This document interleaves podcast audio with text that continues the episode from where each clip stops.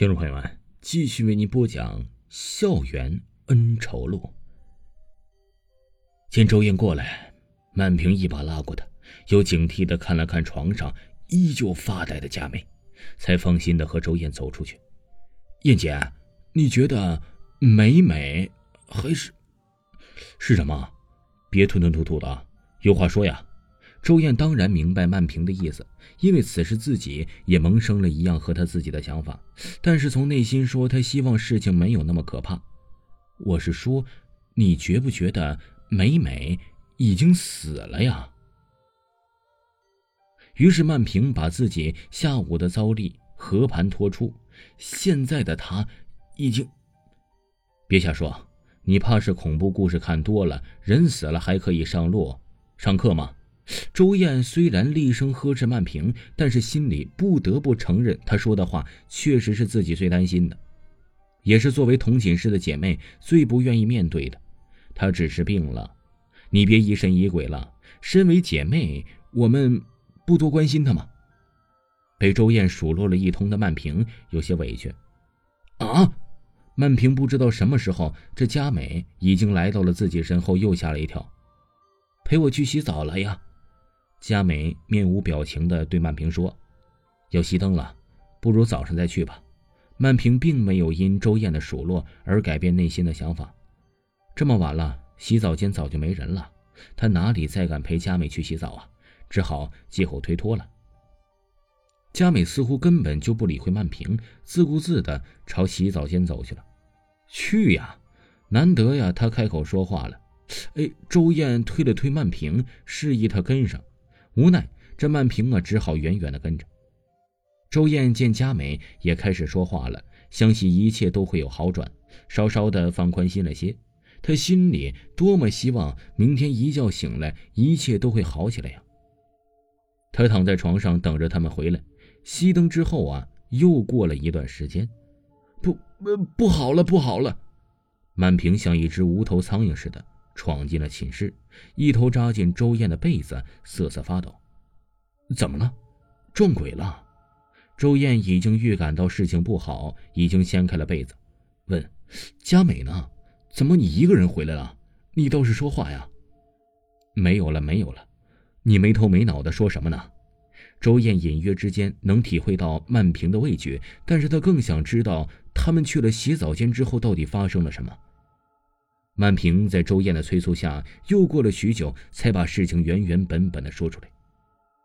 他们进洗澡间之后，里面已经没其他人了。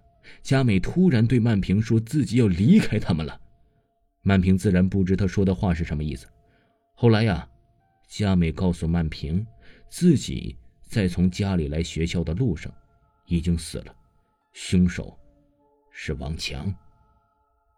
原来上周啊，佳美发现了王强和同班的一名女生偷情，并把他们捉奸在床，于是提出分手。而王强死活不同意，对他死缠烂打，甚至到他家里求他妈妈。